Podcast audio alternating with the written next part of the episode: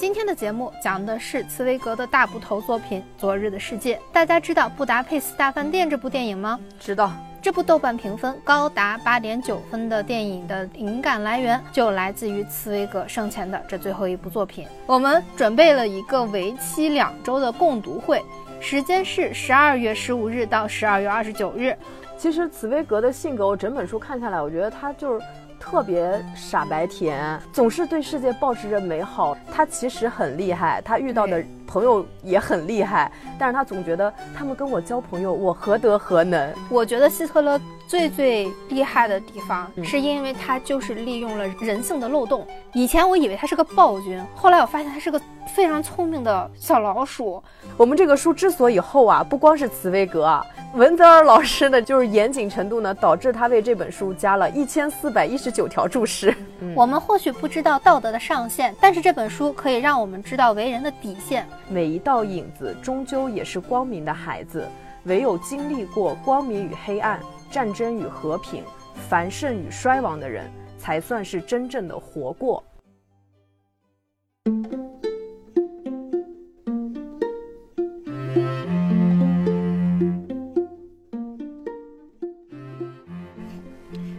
大家好，欢迎大家收听由国脉文化出品的文艺复兴，我是元英，我是玄机，我们是一档读书节目，但愿不止读书，更关心灵魂与生活。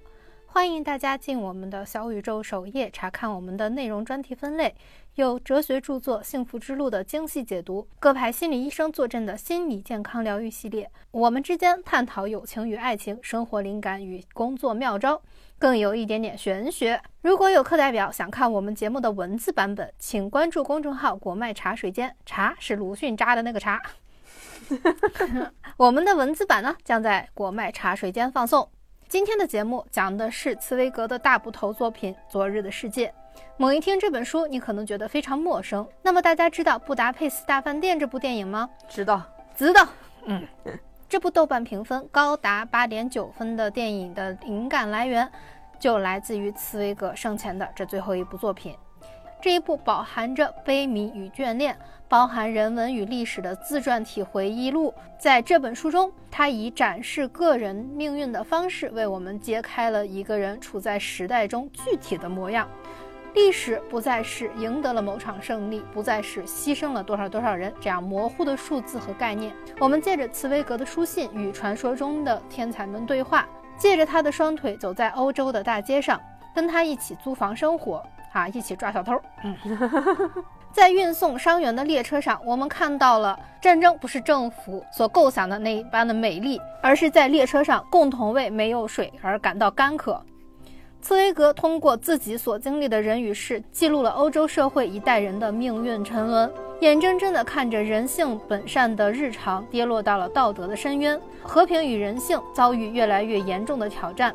从前那个平和、包容、友善、自由的文明欧洲消失殆尽。原来这一切并不是理所应当，不是理所应当，却又真实的存在过。人类的世界可以多么美好，又可以多么悲哀呀！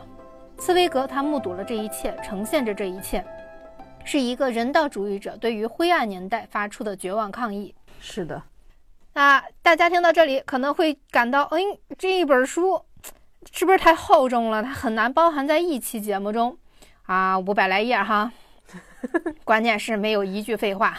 字儿还特别细，这期节目做的我真是太紧张了。我跟玄机呢非常非常喜欢这本书，希望有更多的人读或者知道它嘛，所以我们为了这本书专门做了一个活动。本节目组首次立项，我们准备了一个为期两周的共读会。时间是十二月十五日到十二月二十九日，我们为这本书专门建了一个读书群，由我玄机以及邀请了 B 站读书 UP 主骆洪涛一起带领大家深入探讨阅读这本书。当然了，还有非常重磅的神秘嘉宾嗷嗷待出场。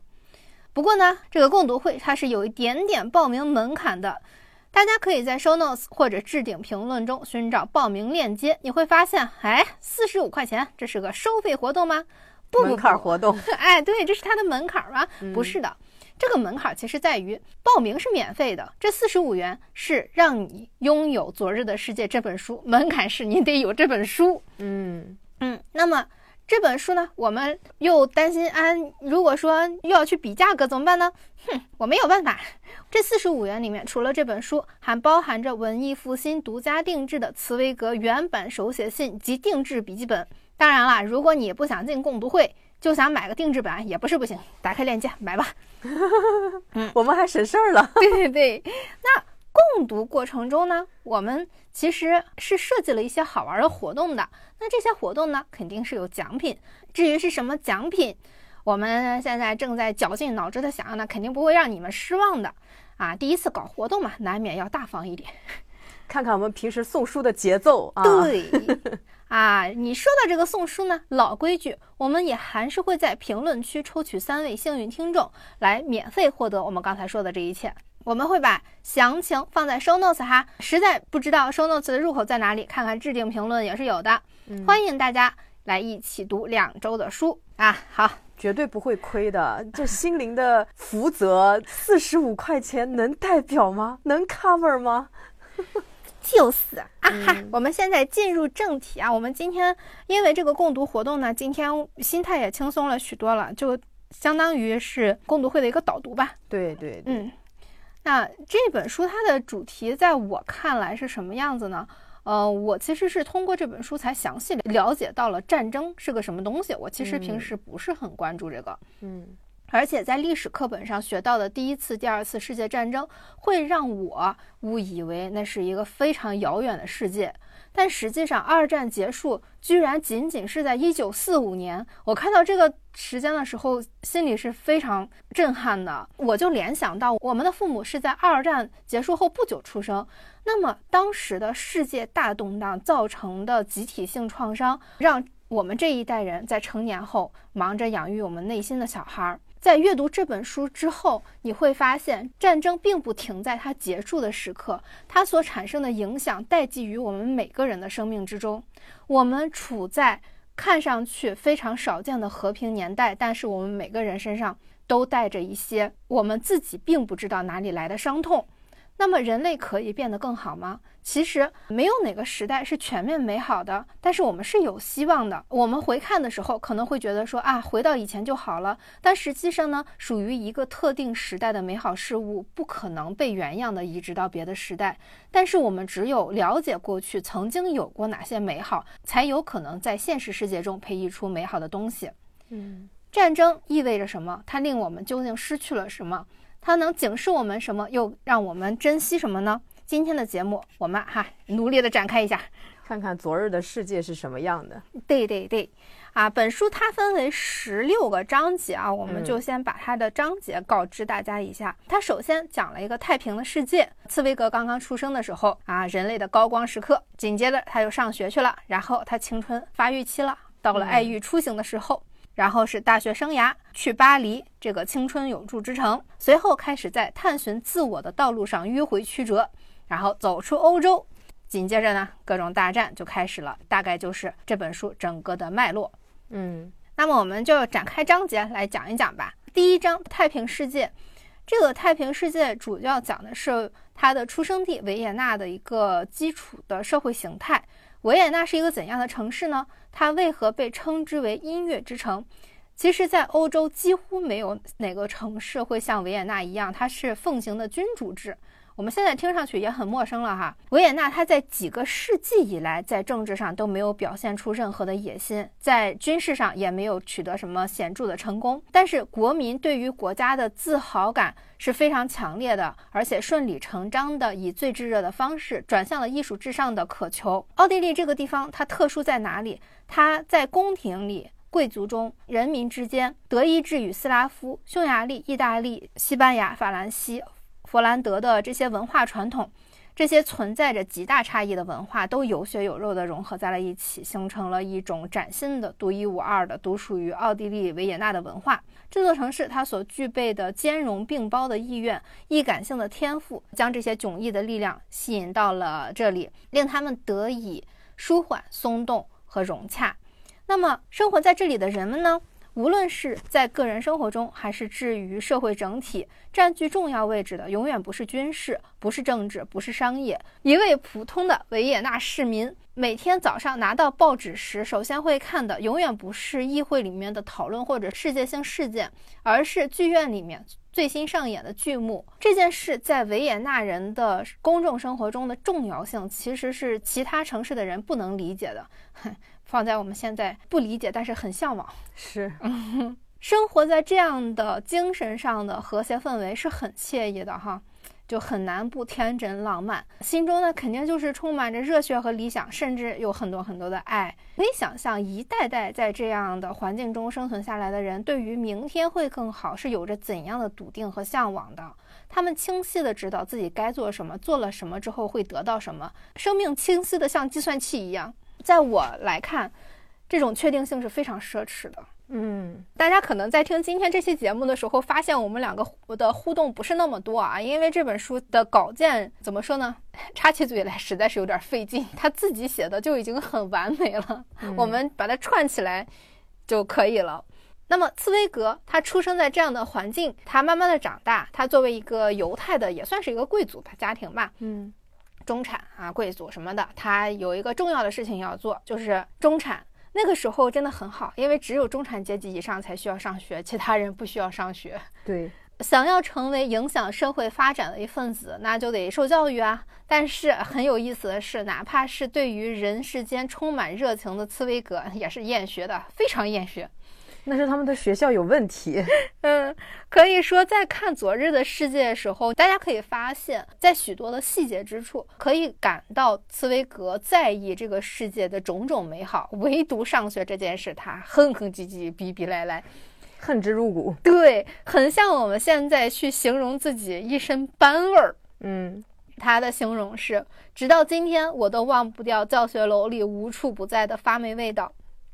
典型的功能性建筑，人们以快速廉价的方式，在缺乏建筑学审视的前提下，随随便便地搭建了起来。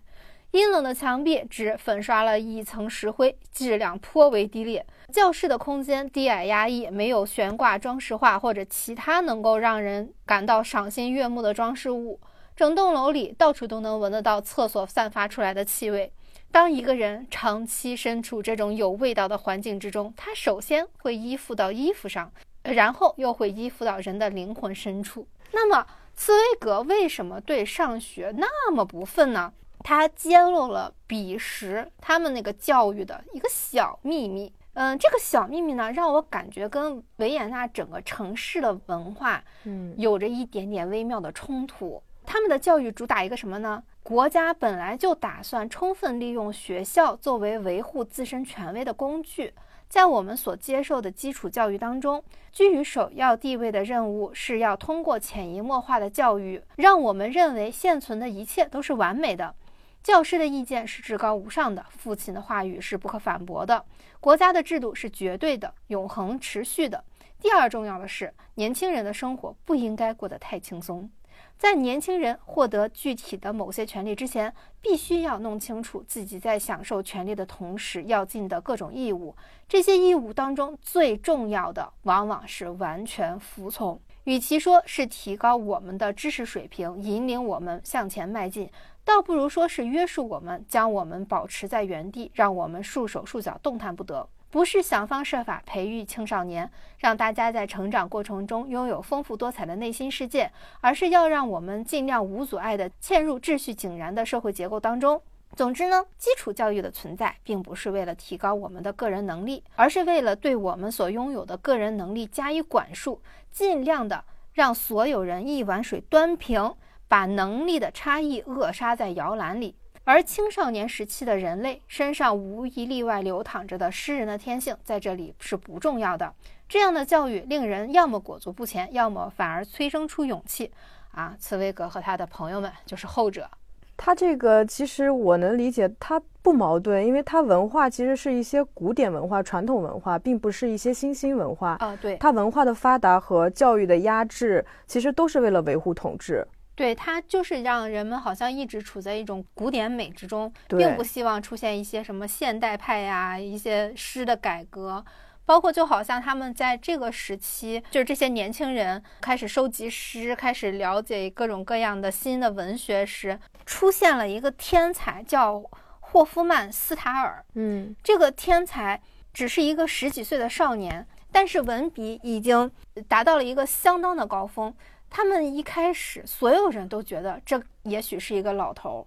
大家好像默认一种人只有随着年龄的上去，经验的丰富，才会拥有自己最高的成就。对，当时是越老越吃香。哎，对对对，社会性公务员。对，可以说茨威格他不畏权威，忠于自己的人格，就是在那个时期开始形成的雏形。怎么说呢？我看到这的时候，会觉得说，有时候有些事儿真的就是全看个人的，嗯，因为他们一帮人那个时候在搞什么诗社呀，在自己写文章啊，呃，怎么怎么样的，只有茨威格最后成为了作家，其他人上了大学就蔫儿了，就认认真真的去搞自己的金融，搞一些法律什么之类的，走进了社会秩序之中。在这个部分呢，我们虽然说的是一些茨威格他在青春期的社会环境，但这个板块里呢，书中会更倾向于去写他的交友，他都认识了一些什么样的人，这时候产生了一些什么样的新星，茨威格他是如何走向个人写作的道路的。他是怎么发现自己这个喜好等等等等的，是一些非常细碎的，就好像我们在开火车走向一个目的地的过程中，那个轨道是怎么形成的，它是一个很细微的地方。还有一个很微妙的地方在于，新星的出现会让他们觉得说，哇，未来可能会不一样，可能会。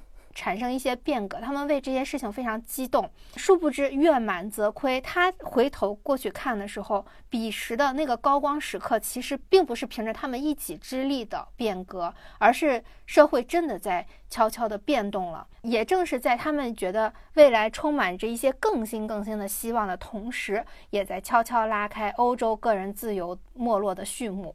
都有哪些变动？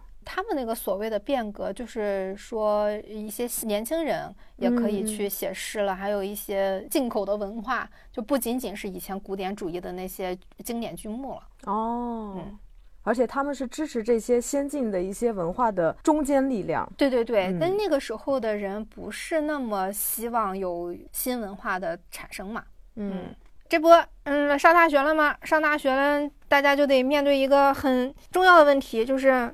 大家不再是少年了，要变成青年了。青年他就得有一点想法，所谓的保暖思淫欲，是吧？嗯嗯，我觉得大家应该对于维多利亚时期的服饰并不陌生啊。无论是我们看的电影还是什么画展，大家在画里的那些衣服非常非常美，层层叠叠的，跟洋娃娃一样，腰贼细啊。是啊，我第一次对这种衣服有印象还是泰坦尼克号呢。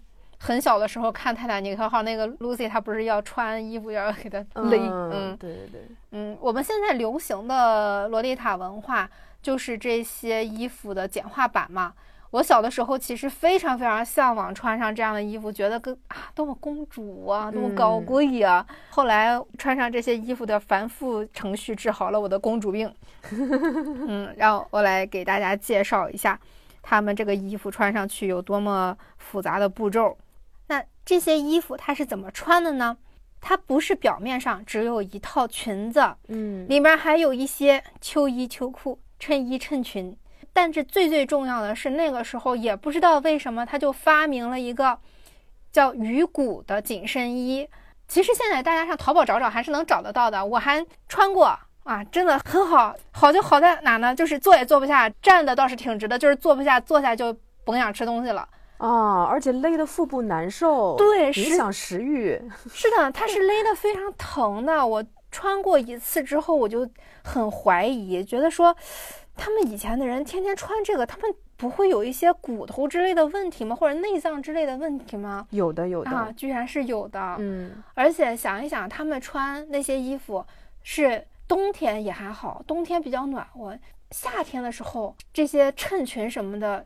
它哪怕是棉麻的、真丝的，那它也热呀。对你层数多，那肯定热。对，那我就不太明白他们为什么要穿成这个样子。茨威格就在书里面解释了这些匠心独具的小秘密是什么。哎，它有一种奇妙的点就在于掩饰女人天然的身体曲线。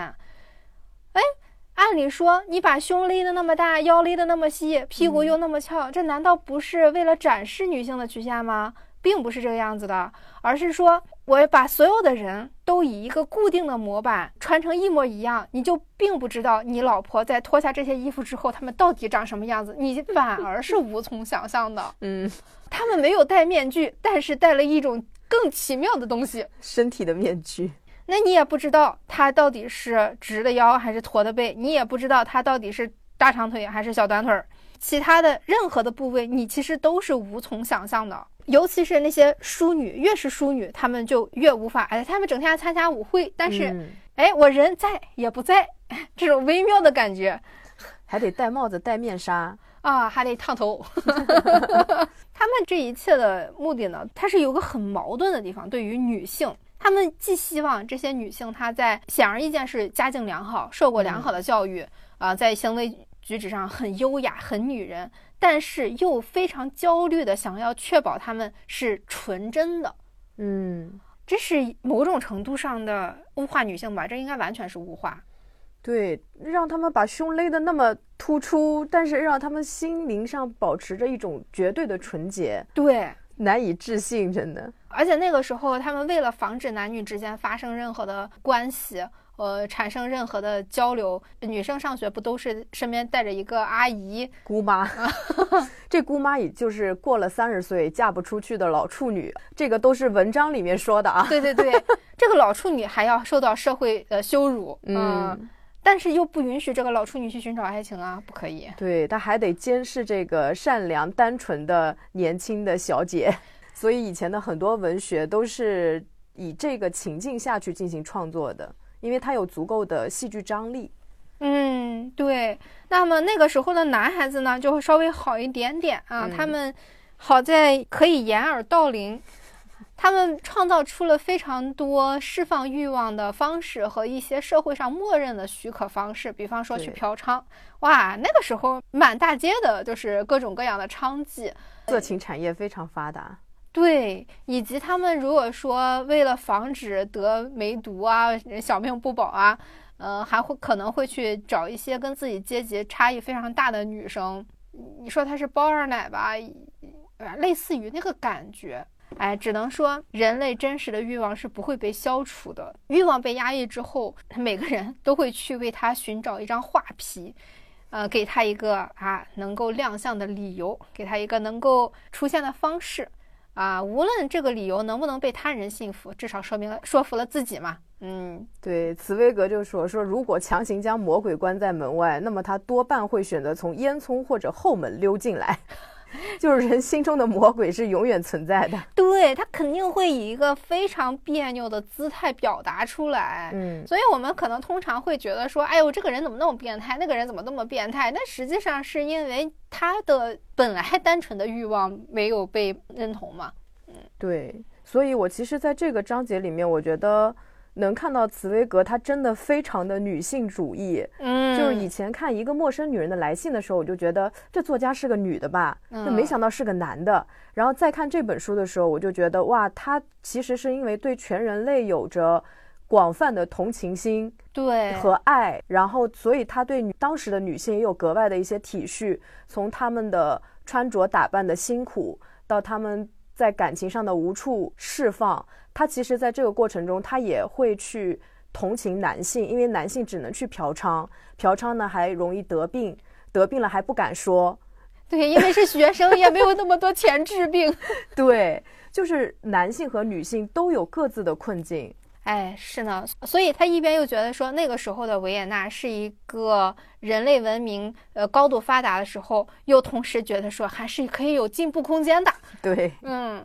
所以他看到后面的人，就是整个身形都特别解放，又可以骑马，又可以穿裤子啥的，他真的非常非常的羡慕啊！他是这又觉得说，虽然那个时候欧洲的文明是消失的差不多了，但是人类获得了另外一种解放。对，嗯，确实看他在写维也纳的那些就是他们的精神享受的时候，我当时真的非常非常的羡慕。我觉得这些市民也太牛逼了吧！就是听个歌剧，竟然能听出他这个音弹错了。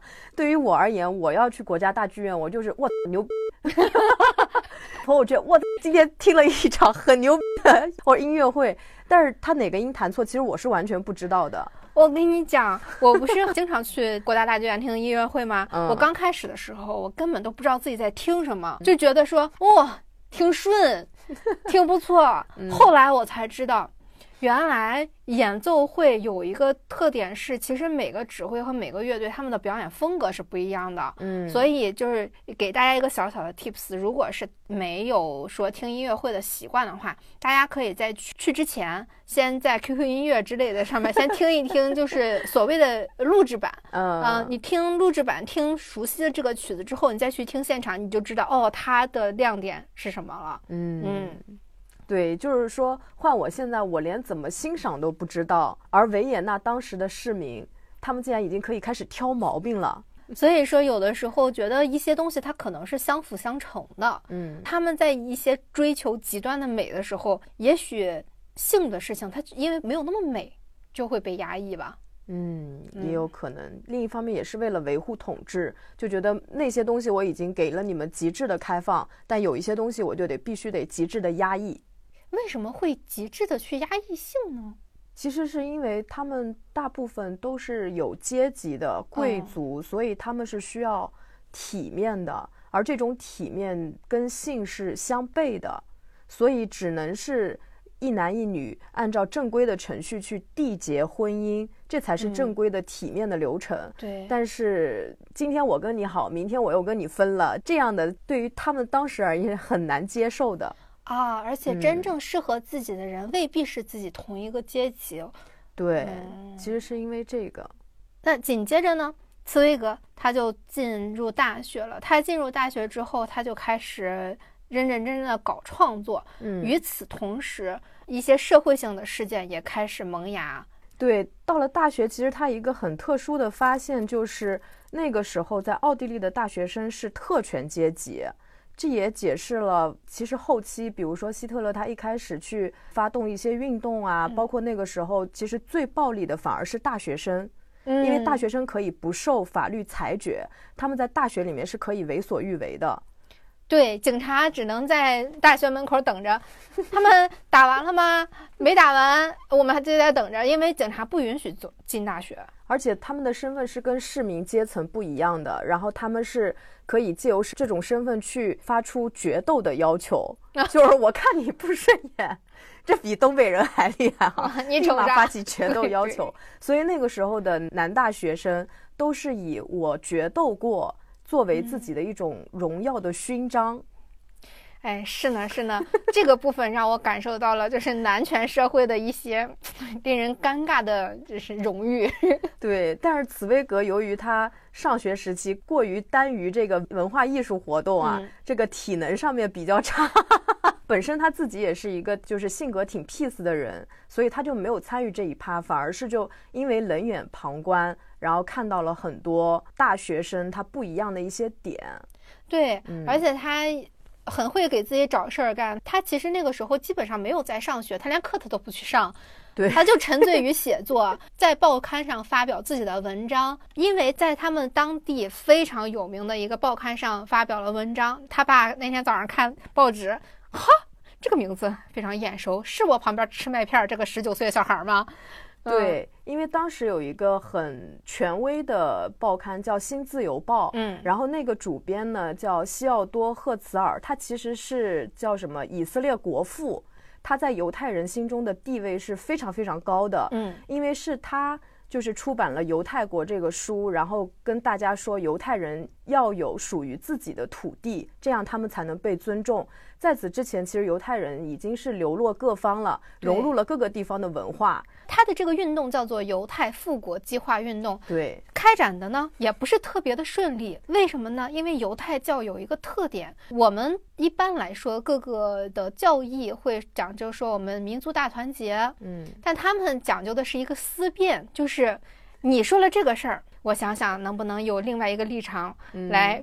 反驳掉你，其实是一种思想文化的交流，这也就造成了他们之间的不团结。而且因为犹太教的人真的是在全球四散的各种各样，每一个所在地的人的教义也好，或者是他们对于犹太教的理解也差异非常大，所以呢，这位伯乐同志他也收获了很多的不解和反对。但其实就包括我们现在看那个什么巴以冲突，不是愈演愈烈嘛？其实，在他这儿就早就已经埋下了伏笔。对，因为是他第一个提出要去巴勒斯坦的，他去考察了巴勒斯坦，迷上了耶路撒冷，然后他又说这儿特别干净，不同的民族相处得很好，生活在这里的犹太人没有土地啊，但是呢，这边的土地是可以购买的，所以大家来吧，让我们一起生活在这里，把这里作为我们的家园。好的，谢谢他。反正他让我觉得比较讽刺的一个点就在于，他活着的时候是遭到了非常多犹太人的诟病的，但他突然有一天去世的时候，犹太人团结起来了。因为他又觉得说，其实这个人也是不错的人呢。嗯，这还挺知识分子的这种毛病的那种感觉哈。嗯，后来他就去柏林生活了，他就觉得要走出去嘛。在柏林的时候，他也是刚开始觉得，哎呀，这个地方跟我们维也纳真不一样啊，这里怎么那么穷，那么破。对，但就是因为这里这么穷这么破，呃，这个地方它才有新文化的引进，这个地方才实现了新文化的崛起。对，而且他在那边加入了一个就是年轻诗人成立的一个叫来者的读书会，嗯，然后他就在里面。就跟他上学时期不一样，他其实上学时期是在同温层，嗯，但是他到了柏林以后，其实真正的打开了他的眼界，因为那里面其实不光有他这个圈层的，然后还有各种就是奇奇怪怪的流浪的人啊，各种的，当时就激起了他对弱势群体的特殊关心和好奇心，就从那以后就陪伴了他的一生，就特别爱跟底层人民打交道。嗯，对，而且他也是从那个时候开始从事出版翻译的，嗯。嗯，但是他翻译呢，就也没有什么目的，他就是觉得哇，这个人写的东西太好了，我要让全世界的人知道他，起码我要让我的德国的朋友们知道他，他就这种没有目的性的真诚与热爱，也让他获得了回报嘛，他也交到了很多的朋友，他在翻译别人作品的过程中，也让自己更加了解了写作文学这件事情，因为他。自对自己的文学一直是持怀疑态度的。嗯，其实茨威格的性格，我整本书看下来，我觉得他就是特别傻白甜。嗯，总是对世界保持着美好。然后他其实很厉害，他遇到的朋友也很厉害，但是他总觉得他们跟我交朋友，我何德何能？对啊，他老觉得说哇，这个人好好，哇，那个人好像个小迷弟。然后与此同时就觉得说，嗨。我也没有那么好，就是，对，而且他其实也是在大学期间，因为他投入翻译，他其实是一开始对自己的创作就产生了怀疑，他觉得我以前写的都是垃圾，对对对，别人写的真好，然后他就开始翻译。其实翻译也是培养他的写作能力的一个很好的一个基石。对，嗯，他也。是通过这些基石，让他认识了各种各样的朋友，这个对他来说也是挺重要的。他也初次体会到了自己交朋友，而不是出于同文层同学的友谊是什么样子的。那么他就觉得说，哎，我还可以往更远的地方去，于是他就去了巴黎。哇哦，嗯，坦白讲，在读这本书之前，我不是那么能理解人们为什么喜欢巴黎。以我粗浅的了解，就是一个塔，一条河，对一些电影，而且因为电影大部分是爱情电影，我又对爱情电影不太感冒，我就会觉得说是都想去谈恋爱吗？就是会有这样的误解。但实际上，我看了这本书就能 get 到它的浪漫之处，在于它是一个真正人人平等的一个环境。这个平等不仅仅是身份上的平等，而是文化之间都能够自由的交流，但是没有人骂架，互相之间是可以善意的理解，而且相互吸收的。它是一种不设防的人文环境，是可以敞开的同时进行接纳。这种包容性，它跟维也纳有着类似的底层逻辑，但是它是比维也纳要更加宽容的。对，嗯，因为它是真真正正的接纳，而不是像维也纳一样，它是有一定的门槛、一定的规矩。嗯嗯，它里面就说，就算你是比如穿着特别破败、身份特别低微的人，你进了一个高档的饭店，里面的招待依然就是会很尊重你，问你你想吃什么呀，特别特别的礼貌。当然，在现在的巴黎，咱就不好说了。曾经的巴黎确实是这样的。嗯，所以我就看到。这个篇章的时候，我就理解了为什么《午夜巴黎》的那个男主是要穿越到这个时期。嗯，他并不是浅表的去追寻浪漫和艺术，而是要追寻欧洲在战争时消失殆尽的人文环境。那么这个篇章呢，让茨威格拓开了边界，跟各种各样的人类交往，结交了一些真正的知识分子。与此同时，还让我们跟他一起啊，这个地方我非常喜欢的地方就是跟他一起租房子。租房子，我喜欢的是他和那个里尔克的关系。其实也不是他们俩之间多深厚或者怎样，是里尔克这个人 很有意思。就是他认识里尔克这个人，他形容里尔克就是像苦修般的孤独感，然后整个人非常的洁净，就走到哪里都会有万籁俱寂的氛围。然后说里尔克他特别讨厌跟那种欧洲的贵族说话，因为欧洲的贵族总会有那种难听的假音。说里尔克只喜欢跟女士来往，他跟女性交流是很开心的，但一跟男人就 no no no，就是哦，里尔克先生。对对对，他就整个人都在向内探索，这是茨威格写的。然后还有一个就是说，里尔克他始终都是不紧不慢的，万籁俱寂的，但是他非常喜欢自己去探索巴黎的每个角落。然后有一次，就茨威格是不经意的跟他说：“哦，我今天去看了某个人的坟，然后那边还有一些修女。”然后里尔克就开始猴急了，就说：“你啥时候带我去啊？对你马上带我去啊！”对，然后两个人就在那个修道院的门口就站着等。对，又因为里尔克那过于安静的氛围，修女开始跟他搭讪。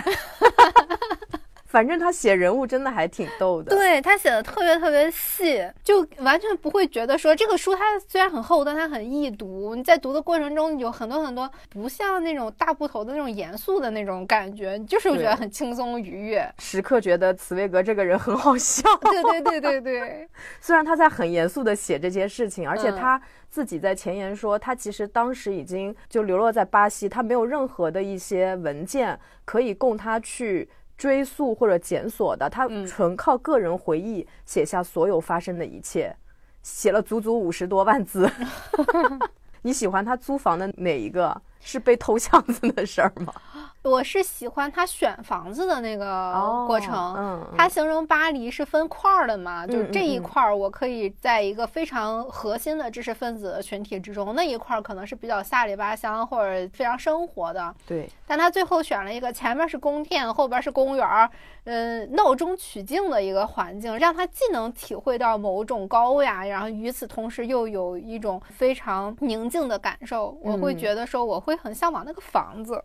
嗯，现在巴黎也这样，它不就是分区的吗？哦，我记得我之前去巴黎的时候，我们那个车从郊区往市中心开，然后在边缘的那些区的时候，我真的感到很害怕，因为那边基本上全是那种难民的帐篷，都没有正经的房子，它就是感觉你慢慢的越来越从危险、贫困驶向了繁荣、和平，就那么一个感觉。对我真的觉得说。在阅读这本书的时候，给了我一个特别好的感受，就是拓宽世界的感受。因为在看朋友圈的时候啊，大部分时候你看到别人去法国了发的照片就是铁塔，以至于我的这个信息壁垒就是巴黎铁塔没了啊，还真是。嗯，跟他看这本书的时候，我才能够有一个相对完全的视角了解到巴黎这个城市。嗯，还有我我还是很喜欢他那个。被偷箱子的事儿，就能很好的知道那个时候巴黎的文化。对，就是他当时是说他住的那个房子，晚上如果有人来拜访，会敲一个铃什么的，然后那个门房就会问你找谁啊什么的，验收一下就把人放进来了。有一天就是那个门房挺困的，嗯，然后有人敲铃的时候，他就也没怎么仔细问，就把人放进来了。放进来之后就把 茨威格的箱子给偷了，偷了以后竟然也没干啥。就偷走了而已。他偷走了以后，他在隔壁一条街的旅馆里边入住，也没有跑，然后自己吃饭去了。找到这个小偷之后，就到了警署。茨威格发现东西也没少，而且它里面差不多两千法郎，然后还有信用卡，那小偷也用不了。嗯，他再看看那个小偷啊，他里面形容的就是说这小偷就长得就特别惨嘛，穿的呀各方面特别破败。傻白甜立马就开始泛滥的同情心就起来了。最后呢，使他完全放弃就是控诉这个小偷的点，是因为在小偷的钱夹里面发现了很多舞女的照片，还有三四张裸照。可怜人呐！但凡你有个恋爱谈谈，可能你都不至于这样。我理解你。对，而且他那个收藏家的 DNA 动了，他说：“哎，这人跟我一样爱收藏啊，只不过他喜欢收藏舞女。这么有爱好、这么鲜活的一个人，我怎么能控告他？”就他就请求那个警署就把他给放了，然后那个警察长也很开心，因为他就不用麻烦了嘛。但其实这个现象只有在巴黎才行。他说在当时欧洲别的国家，就是比如说咱俩是情侣，我把你捅了，嗯，你不原谅我，我一定是会受惩罚的。你原谅我，我也要受惩罚。嗯，就是执行这个的是国家机构，嗯，但是在巴黎就是执行这个的是个人，就算你犯了法，我原谅你，你就可以被释放。所以他们 当时的社会文化又有一点不一样，就在于他们会约定俗成的认为说这样的人就不可以原谅。对，所以当茨威格原谅了这个小偷的时候，茨威格的他的房东、他的邻居都再也不搭理他了。他以前买烟的时候，大家还跟他聊两句，觉得哎呀，我们都是好朋友。发生这个事情之后，白眼都懒得白他。对，就各种给他使绊儿，逼得他不得不 搬走了。然后那个警察长也很逗，就是因为。隔几天，然后茨威格就从他朋友那儿听说，就说你现在可以啊，啊，你这人都上新闻了。他去看那个新闻，就是警察长说自己怎么有勇有谋，然后这个小偷如何的高智商犯罪，茨威格他箱子里面有如何贵重的财产，从两千法郎变成了两万法郎，还有各种不计其数的珠宝什么的。就把这个案子变成了一个非常夸张的、足智多谋的警察智斗小偷的一个故事。对，就像我们原来有个新闻叫什么，就是帮外国友人找自行车，它是一个这样的一个政绩。对，就是茨威格就说这个跟现实一点都不符。这里面我还真的就是挺佩服那个小偷的，嗯，他居然偷了东西之后想的是我要去住宾馆，然后吃饭，我根本不忙着销赃，这个太神奇了。我就感觉他们这个整体的性格，整个城市都很松弛，对，连小偷也是。松弛的偷偷，这个时候差不多，他就用心理学的角度讲，二十五岁青春过渡期啊，要差不多人格就基本定型了。那他在这个之前要干什么呢？他要去自我探索，嗯，他要去迂回曲折。这里面最曲折迂回的，就是在我看来，就是戏剧之神推开了他的天才。是我们国内有个作家，都因为他这个戏剧之路，专门写了一个悬疑片。啊，是吗？对。你知道叫什么吗？叫《百年诅咒》，就是根据他这个故事给写的，太有意思了，回去看一看。那这是怎么个事儿呢？啊，我就给大家简单的描述一下，就是茨威格他写了一个剧本儿，这个剧本呢，他其实本来没抱什么希望，但是莫名其妙的呢，就被那种，比方说我们用好理解的方式，被国家大剧院看上了。哎呀！柏林皇家剧院，对对对，我们要让这个最高档的剧院上演你这部戏，而且要找最牛逼的演员。对对对，他就哎很高兴，很激动啊，就让他们去排练。结果呢，这个演员在马上就要一开始演出的时候去世了。对，好，第一次轮受挫。第二个叫凯恩茨的这个人，他其实是跟前一个去世的是并列的大咖，他就表示想出演就是原来的那个话剧。但是呢，被剧院当时的那个负责人拒绝了。拒绝以后呢，这个演员就让茨威格重新再写一个剧本，然后他就写了《变形的戏子》。等到专门为他写好的时候呢，这个人这凯恩茨就也去世了。这两个事儿一出现，他就开始做牙花子。这个事儿不对劲呐。但是他很棒，他没往玄学角度想太多，他就又写了第三个本子。第三个本子要演的时候呢，他还。非常认真的看了看啊，这次的演出人里面没有任何的大咖，棒，不会死人。结果导演死了，对，就是戏剧这件事情，他觉得这个路可能是实在是走不通，他克戏剧啊，他就把这个事情放下了很久，又发生了一个诡异的事情。对，因为他当时是有一个叫莫伊西的，想出演他的话剧《穷人的羔羊》，但是因为考虑到之前的种种的遭遇。他就拒绝了这个演员的要求。嗯，后来呢，这个莫伊西又找到他，苦苦哀求。就是莫伊西自己写了个剧本，但是呢，没有德语的翻译，所以想找他做相应的翻译。他想说这个跟之前的没有什么关系吧，他就写了。写了之后呢，这个莫伊西他得了流行性感冒，去世了。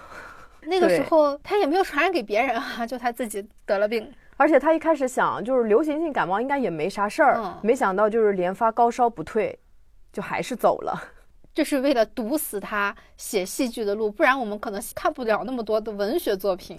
对，嗯，我看这本书的时候会觉得非常恍惚，嗯，因为他的朋友都是我们耳熟能详的人，对，但是这些人我们通常看的是他们的作品，比方说托尔斯泰、弗洛伊德，嗯。我们很少会有一个视角看到他们是一个人，甚至是平等关系的人。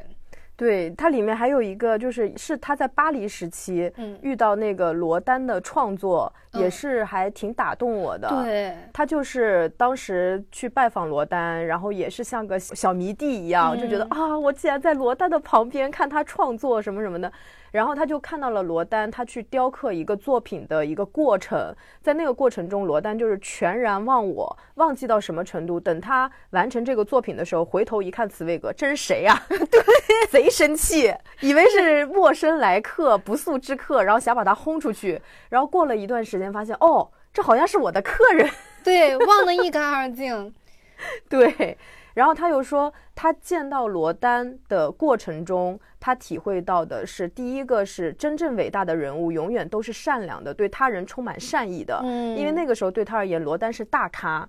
是一个很有名的艺术家，但是对他其实是很热情，也很 nice 的。然后第二项教诲是，真正伟大的人物，他们所过的生活也往往都是最简朴的。对，完全不会是几百平米的豪宅，按个门铃，管家来您等着，不是这样的姿态。对，也就吃正常人吃的东西。嗯，然后他在第三个感悟到的就是说，一切伟大艺术的永恒秘密其实就是专注。嗯，他亲眼看到了专注的力量，就是在罗丹的身上。对，我在这些大家身上看到的，也是一个人的精神世界足够丰富的时候，外面的这些东西就很难吸引他的注意力了。对，所以有的时候呢，想到一些把自己家里装修的非常豪华、平地起个四五层的人，会难免暗搓搓的想一下，这些人的内心到底是有多么的空洞呢？每个浙江人都感觉受到了讽刺。去到浙江的村子里面，每一家都是四五层的小楼房，而且全是欧式建筑，还有地下车库，你知道完全踩在了我的雷点上，真的。嗯嗯，对不起了，浙江的朋友们。他的交友中，另外比较让我有代入感的是罗曼·罗兰，因为我非常非常喜欢他，所以。他提到的这些人，他的这些交友关系，如果你对这些作者本身有一定的理解，你看过他的一些作品的时候，你再看到茨威格去描写他们，会感觉非常妙，很奇怪的看到他们朋友圈的感觉。对，就觉得茨威格好幸福啊！对，他们那个时候确实是人才辈出，当然他自己也是，因为他本身也是这样一个身份，才能让他交到这么多这么牛逼的朋友。那这个时候呢，他就差不多要从欧洲走出去了。他去了纽约，他的纽约和我们的纽约大大不一样。他们的纽约入境轻松，只要在任何的地方，比方说刷盘子的地方啊、咖啡厅、书店，报上自己的名字，聊一聊天就可以入职。哪像现在。排两个小时的队，然后被那个签证官拒掉。而且在一战前是没有护照的哦，这个是令茨威格后面就是他不断被驱逐，并且失去国籍之后特别特别怀念的一个点。所以他那个时候那么自由，今天到这儿，明天去那儿。而且他在纽约很逗的是，刚开始在。里面也是感觉就没劲，哎呀，走到哪儿都没意思。后来想说，我怎么融入呢？我要把自己假装成一个纽约的新移民好了。然后身上呢只剩下最后的七美元。在这个情况下，我角色扮演一下，我应该去干嘛？我应该去打工，真正深入体验了一下。而且他还在这么早的时候，他就已经去到了印度。我觉得这个是对于他走出欧洲很好的一个对他来说的一个反思。他身处欧洲的时候，其实欧洲人嘛，啊，白男 是吧？他们是身在优渥中而不自知的。对。但是等到他去到印度的时候，他发现，在那里那个阶级非常的明显，而且呢，当地人是对欧洲人非常敬畏的。他觉得自己非常的惭愧，他就有一种很不可思议的感觉，就是认为未来的几十年或者数百年，就是这种荒谬的感觉一定会转变。可是当他回到欧洲的时候，就根本不会去怀疑这个关系有什么问题，他欣然的享受着这种他们殖民的地方。所给他们带来的一些优待，对他们的优待是非常夸张的。比方说，我一个人出门，后面跟着二十四个仆人。对，所以我觉得他从欧洲走出去，也是进一步的打开了他的一些视野。有的时候我会想，是不是他们那个时代的天才实在是太多了，天象就有出了一些问题，嗯，呃，就得让他们受一受奇妙的错。这个时候，一九一四年，第一次世界大战开始了。第一次世界大战让我体会比较深的就是某一种咪蒙式的挑唆。嗯，说来听听。就他不是去了一个村子嘛？那个村子你就感觉他跟政治什么的八竿子打不着。结果电视上一演某一个国家的士兵的时候，所有人的情绪竟然是立刻就变得非常愤怒，就有一种我们要打倒什么什么什么，我们要拒绝什么货什么之类的，就是这种情绪一下子上来了。当时茨威格就觉得，我的天呐，原来这个世界不是我想的那个样子，嗯，灵魂受到了很大的冲击。而且一战还有一个点，在于那个时候，大家都觉得说，嗨，我们打倒他们，他是有某一种自信，就是我们一定是赢家。对，一战跟二战很大的区别是一战的时候，人民。国家都是有很大的激情的，因为一战爆发的原因是因为国力过剩，每个国家都有强大的自信，就觉得我能打赢别人。对，但他没想到我很强，别人也很强，谁都没想到，居然是其实大家是平等的，谁也不比谁强得了多少。在最初征兵的时候，也都是一种就是说，哎，没事儿，我们夏天打仗，甚至还在安排我们圣诞节的行程，觉得这个事儿就是三个月就完了。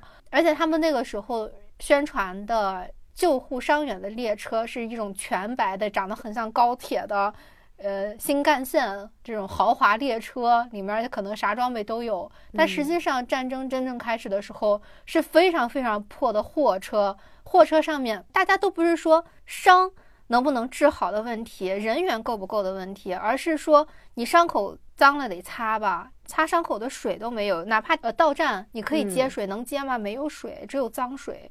对，跟想象的完全不一样啊！而且那个时候就是一战的话，其实人民对于国家的权威人物是有全然的信任的。它不像二战的时候，就是对于国家之间的一些勾结啊什么的，人民已经完全没有信心了，并且对战争也是非常非常反感的。一战跟二战其实区别还是挺大的。对，嗯而且一战的时候，大家是充满各种各样的希望。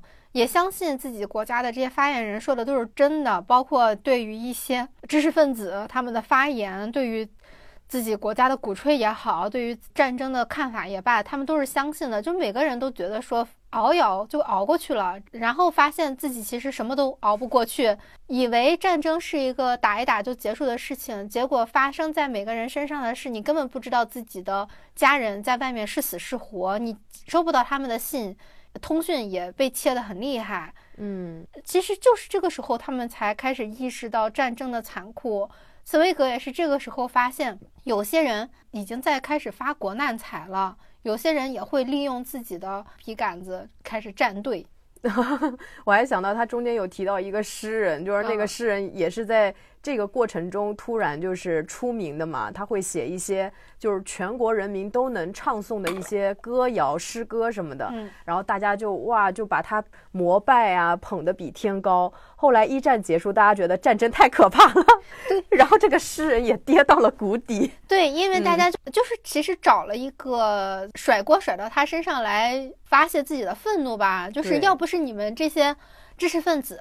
整天在那里鼓吹战争，把我们所有人都骗了，我们怎么会沦落到今天这种地步呢？所以一战里面，其实大家对于战争是有一种很浪漫化的幻想的，对，觉得会是一个英雄，这种感觉就好像我们常常会有一种幻想，就是我们在外面遇到坏人的时候，我们会是怎样怎样的表现，嗯，怎样怎样的风光，但实际上会发现，可能就是你认真踢了别人的那一脚，是让自己倒在了地上。对，说到这个，我想起来之前那个。凯特温斯莱特演的一个美剧，我当时就特别特别喜欢，因为她演一个女警察。我会把这个剧到时候贴在那个 show notes 里面。它里面就是过于的真实，她臃肿的身体去追捕犯人的时候，就是那个跑步的那个笨重，然后追捕的那个过程中的那种手足无措的感觉，跟我们想象中的那种警察很利索，啪啪两下就把人按倒的那个完全不一样。对，所以有的时候我个人。会很警惕漫威电影，因为漫威电影会让人觉得每个人都可以成为一个英雄，会觉得说，呃，我从一个房顶跳到一个房顶是一个非常简单的事情，但实际上不是这样子的。当个人英雄主义发展到非常浮夸的程度的时候，我觉得并不利于社会的真实的发展。嗯，而且茨威格在这个过程中，其实也是帮他筛选人的一个过程。曾经一些。走的还挺近的朋友，因为战争的不同的见解也渐行渐远了。然后他也是在这个过程中，可能收获了和罗曼·罗兰的友谊。嗯，但他跟人的那个隔阂，我觉得跟我们现在这个时代其实也很像。嗯，就是在一种大的舆论叙事下面，他就说。战争刚开始的头几个礼拜，你想要跟任何一个人进行一次合乎理性的对话，都逐渐变成一件不可能完成的任务。对，这个我们生活中还是很常见的，太常见了。你没有办法跟别人交流政治立场，尤其是立场不一样的时候。对，嗯，就是所以这本书它是昨日的世界吗？它不是，它是今日的生活。对，呃，我就是在看它这个部分的时候，感觉到了战争的后遗症。真的，我有的时候刷朋友圈，就也会有一种很唏嘘的感觉，就是会觉得，哦，曾经可能关系比较好的人，在某一些话题上面，你没有办法跟他辩论，因为。他以前你跟他相处的时候，你就觉得他很友善，包括茨威格也觉得有一些他觉得很 nice、很和蔼可亲、很善良的人，一夜之间就变成了一个特别坚定的去指责，然后有特别坚定的立场的那么一个人。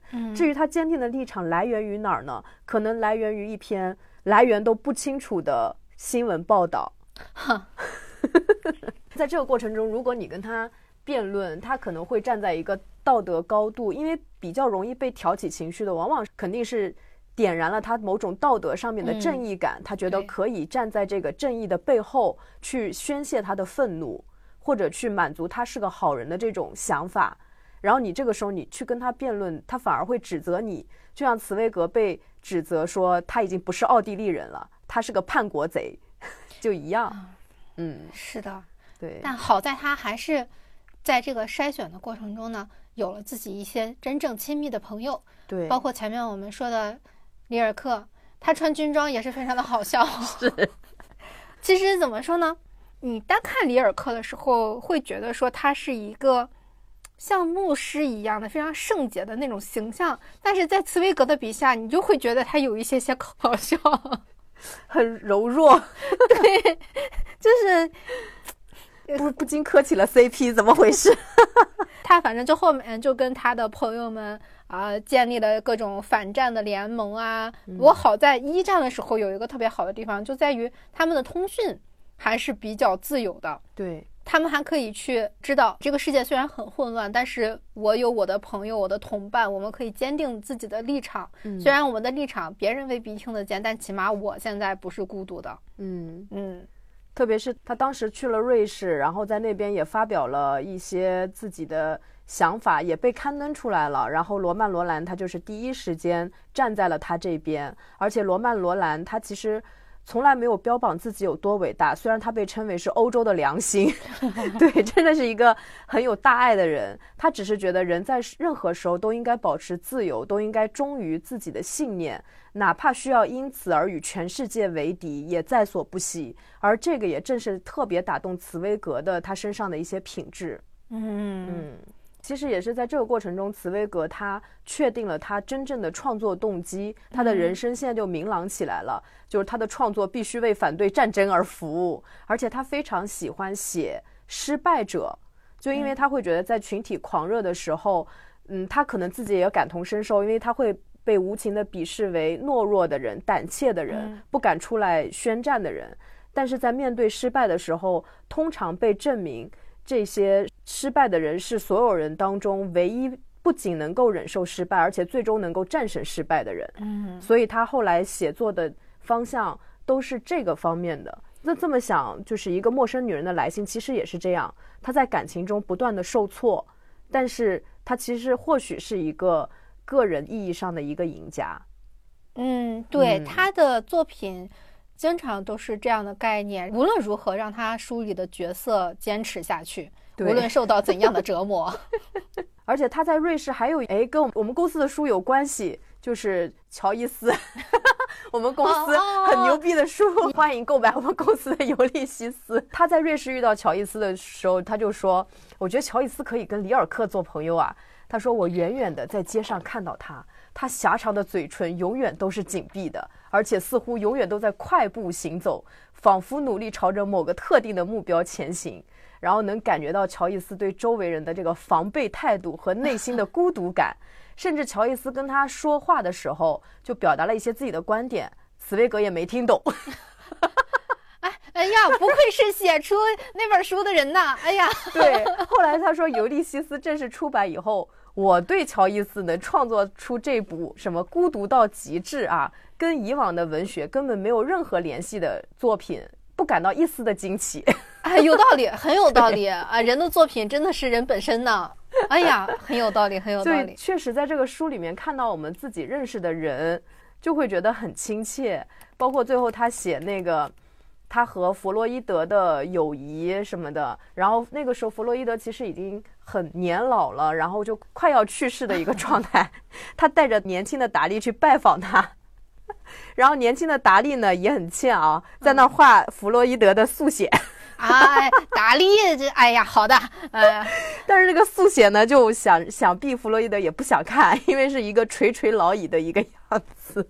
达利这个人应该是就是很难交朋友。爱他的人应该很爱，但是不爱他的人应该会嫌弃他没有礼貌。对，反正后面就包括他什么经历一战到二战之间的这种通货膨胀啊，各种情况，包括二战他自己作品遭遇抵制、被驱逐，其实也都非常精彩。只说一个很精彩的一个点，就是当时一战结束以后，奥地利不是战败嘛，然后奥地利呢，没有任何一个国家想要收编他。啊，有可能是他平时实在是太友善了，跟谁都好；也有可能是因为他实在太穷了，没有国家想要收编他，他成了一个很奇怪的独立的存在。他除了艺术之外什么都没有，没有价值。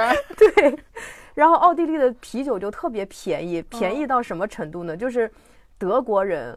会专门坐车跑到奥地利喝酒，因为那个时候奥地利通货膨胀，别的货币买他的东西就很便宜嘛。嗯，一开始德国人民是过来买东西的，但是都被海关收走了。德国人想，那我可以喝他们的酒啊，喝到肚子里面他们就收不走了，所以就每天乘车过来，喝完乘第二天的车回去。哇，他们的啤酒都还没有住宿费和火车票贵。对，就是有一些他觉得很奇怪的见闻，也可以让我们看到战争对一个国家带来的影响。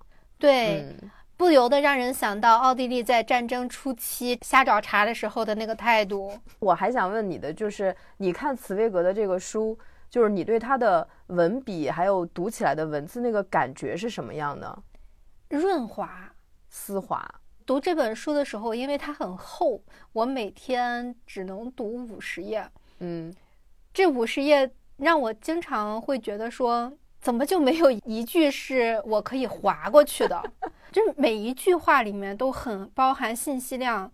但是就是得看，你看的时候呢，不是累，你会觉得自己有吸收到什么东西，就是很密、很密的感觉。我其实看它的时候心情非常复杂。我为什么每天只看五十页，并不是出于精神上的疲惫，而是我会有一点舍不得看完。嗯，因为有的时候你看一本好看的小说的时候，你进入那个世界，再从那个世界出来。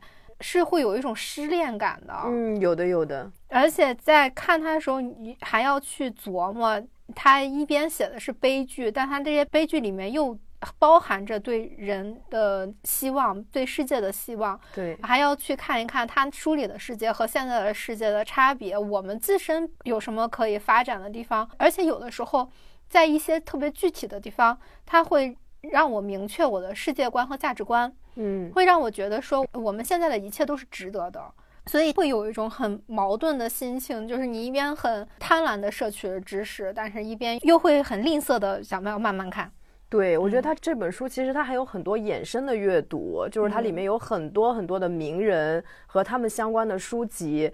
然后我看茨威格这本书的时候，我特别纳闷的是，他在书里说到他的创作手法是一开始写初稿的时候放得很开。就是随便写，但写到后面呢，尽可能的删，它就是一个简洁删减的艺术。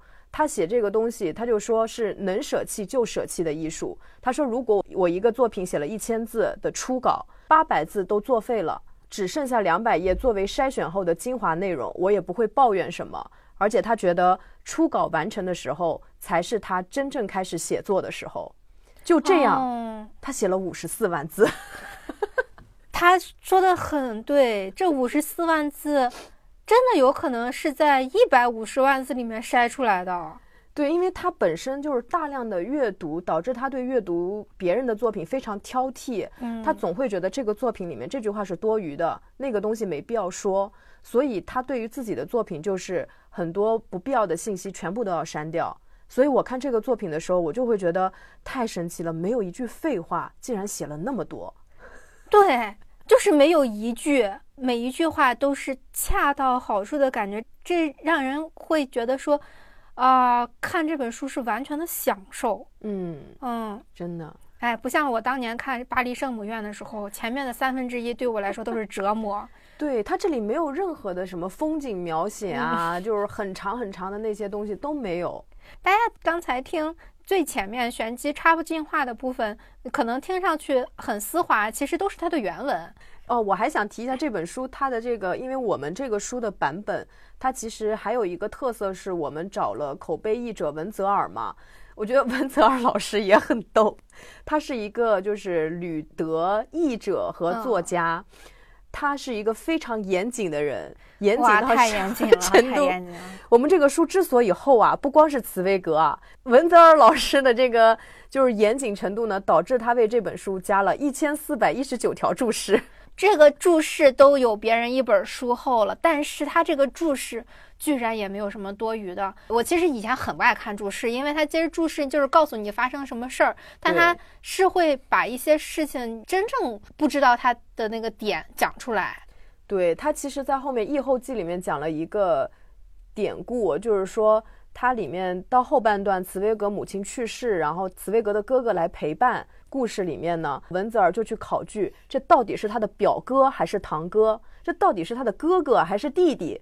因为在德语词里面，它只是一个单词，就跟我们英文里面可能它，比如就是一个 brother，那到底是谁呢？他首先判断这个哥哥是什么，当时已经年纪很大了，那首先一定是茨威格的哥哥，然后呢再看茨威格的家庭履历，查出来是哪个人是在这个时候死的，然后才明确的对应到是茨威格的表哥，可以看到文泽尔老师有多么的用心，而且他这一千四百一十九条注释。已经被我们的编辑就是总一开始给的是两千多条啊，已经是删过了，也删过了，也删过了，都挺不容易的。哎呀，就是整本书带着一种又严肃，但总能找到让我觉得还蛮可爱、蛮好笑的一些点。对，嗯，它有一种奇妙的古早脱口秀的感觉。是，嗯，那这本书它在后面讲的主要其实就是二战方面的。事情了，嗯，我看到这个地方的时候呢，我没有再继续看这本书，而是转头去看了希特勒的《我的奋斗》，呃，我去了解一下希特勒，因为这个人就在我看来，我有很多不解的地方。我不解的，首先是他一个没有任何背景的人，他而且看上去又躁狂的不得了，他是怎么引发了这么大的一个法西斯战争？嗯，我很难了解大家为什么是可以信服他的。但是我看他的书呢，也很痛苦，因为他写东西实在太烂了。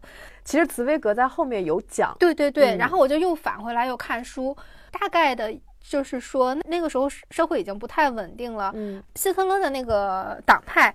最初的时候是一些想要维护自己生存的阶级嗯加入了一个党派，让他们希望就是由德国本身的的德意志人口或者是之类的来掌权，其实是呃出于一种自保和一种利用别人的焦虑。对，嗯，后来呢，希特勒这个人他是一个特别会说谎、特别八面玲珑的人。他在跟 A 这个党派说：“哎，你们给我钱，我以后上台之后，我把这个位置就让给你。”他跟每个人都是这么说的，每个人都信了。为什么嗯大家都信了？因为那个时候的德国是一个非常讲究学历的、非常讲究出身的人，他们就会觉得说，你一个无名小卒。你只能当我们的工具人，你只要成功了，我们把你一脚踹开，没有任何的问题。对，每个嗯人都想利用他，对，结果嗯每个人都被他利用了。对，他就是赶上了一个非常天时地利人和的时候。而且那嗯个时候本身时局也动荡，就像他弄点小打小闹，其实就是很多时候不会被人在意。他当然也有他的特色了，就是他的训练能力也是挺强的。嗯我觉得希特勒最最厉害的地方，这个厉害是打引号的厉害啊，嗯是因为他就是利用了人性的漏洞。以前我以为他是个暴君，后来我发现他是个非常聪明的小老鼠。我，他是在最后的那一刻才会让人看到他真实的面目。在他露出真面目之前，他有着各种各样的小小的试探。在他的小小试探中，我也就理解了为什么有些人会对一些微小的行为很敏感，比方说嗯他的焚书。他的一些文化控制，嗯他是看哎，大家对文化控制没有什么反应，他才慢慢的发展成了对于整个知识界的一个封杀。对，呃，他是慢慢扩大的，在各个方面都是这样子。在很早的时候就知道了舆论的杀伤力，对对对，真的把握。住了这个喉舌。嗯，嗯所以说，与其说是希特勒他一个人的个人行为，还不如说他就利用了所有人的精神漏洞，让人类的整个文明都倒退掉了。嗯嗯，那么这个故事的最后呢，它为什么是茨威格最后一部作品呢？是因为二战还没有结束，茨威格就自杀了。他作为一个傻白甜，一个人道主义者，当时的欧洲，呃，在茨威格眼中，这个欧洲都已经自杀了，没有了，他的故土已经不复存在，所在的这个只是物理上的欧洲，而不是他所认识的那个。就算他以后可以衣食无忧，可以生育不减，但是他也是真正的无家可归，这是他不能接受的，因为他的精神实在是没有办法妥协。他后嗯。面还有写很多他自己的这个身份认同的问题，对。因为他什么都不是了，他也被剥夺了国籍。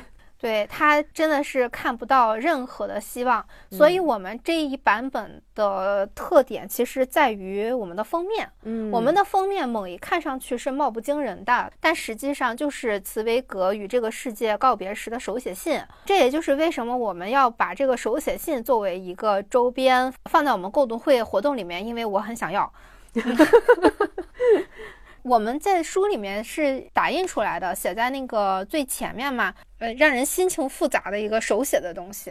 对，特别是它里面还有一些就是类似像涂改的痕迹，就是嗯你会去想他当时是一种什么样的一个心情。对，作为一个严谨的人，他为什么要把这个词涂改掉？因为他的德语原文是对于词汇非常严苛的一个人。嗯，我想跟大家读一下，就是他这本书的结尾，我觉得写的也是特别特别好。